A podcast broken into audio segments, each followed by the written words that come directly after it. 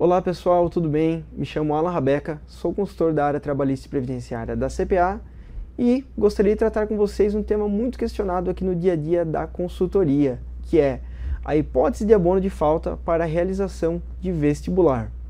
Antes de mais nada, eu gostaria de lembrá-los que são os artigos 131 e o 473, ambos da CLT, que trazem as hipóteses de faltas justificadas ao trabalho.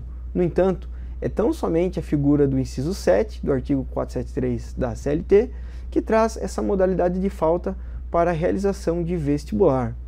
A íntegra da redação do artigo e do respectivo inciso, ela dispõe que o empregado poderá deixar de comparecer ao trabalho, sem que haja o prejuízo de seu salário, nos dias em que estiver comprovadamente realizando provas para ingresso no ensino superior. Ou seja, essa modalidade de falta deverá sim ser abonada pelos empregadores.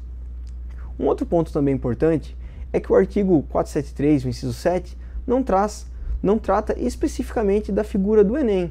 No entanto, como essa é a modalidade mais conhecida e mais aplicável para ingresso no ensino superior, a orientação preventiva da consultoria CPA é que esse entendimento do artigo 473 seja também estendido para a realização do Enem, devendo o empregador também abonar essa falta.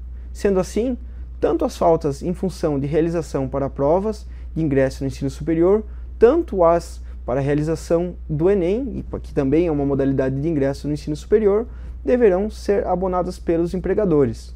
Um último ponto é que as empresas deverão observar os documentos coletivos de trabalho para verificar se há alguma disposição específica sobre o assunto, a qual, se houver, deverá ser observada pelos empregadores. Sendo assim, esse é o tema que eu gostaria de tratar com vocês. Muito obrigado e até a próxima.